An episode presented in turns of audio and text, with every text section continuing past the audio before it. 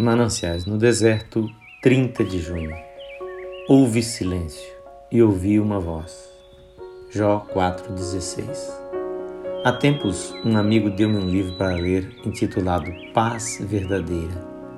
Era uma mensagem antiga dos tempos medievais e continha apenas um pensamento: que Deus estava aguardando no íntimo do meu ser para poder falar-me. Bastava que eu ficasse bastante quieto para ouvir a sua voz. Achei que isso seria muito útil, então comecei a ficar quieto. Porém, mal eu havia começado e uma multidão de vozes atingiam meus ouvidos, mil e um sons de fora e de dentro, exigindo a minha atenção até que eu nada podia ouvir, senão a sua bulha e ruído. Alguns eram a minha própria voz, minhas perguntas, minhas próprias orações. Outros eram sugestões do tentador e vozes vindas do tumulto do mundo. De todos e para todos os lados eu era empurrado e puxado e saudado com ruidosas aclamações e um indescritível desassossego. Parecia-me que era necessário atender a algumas delas e responder a outras, mas Deus me disse: Aquietai-vos e sabei que eu sou Deus.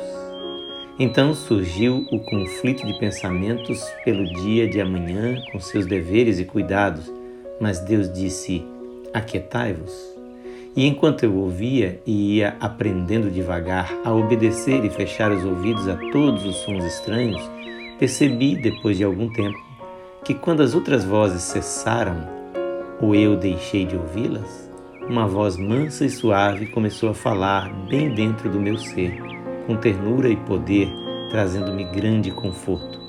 Ao ouvi-la, ela se tornou para mim uma voz de oração, de sabedoria e dever não precisei mais esforçar-me tanto para pensar, ou para orar, ou para confiar.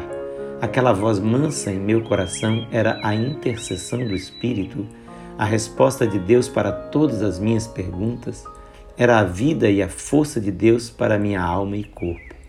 Ela tornou-se a verdadeira essência do conhecimento, a minha oração e a minha bênção, o próprio Deus vivo como minha vida e meu tudo. É assim que o nosso espírito bebe a vida do nosso Senhor ressurreto e seguimos para os conflitos e deveres da vida como uma flor que bebeu na sombra da noite as gotas frescas e transparentes de orvalho. Mas assim como o orvalho não cai em noites de tempestade, assim esses orvalhos da sua graça não caem sobre a alma que não para quieta.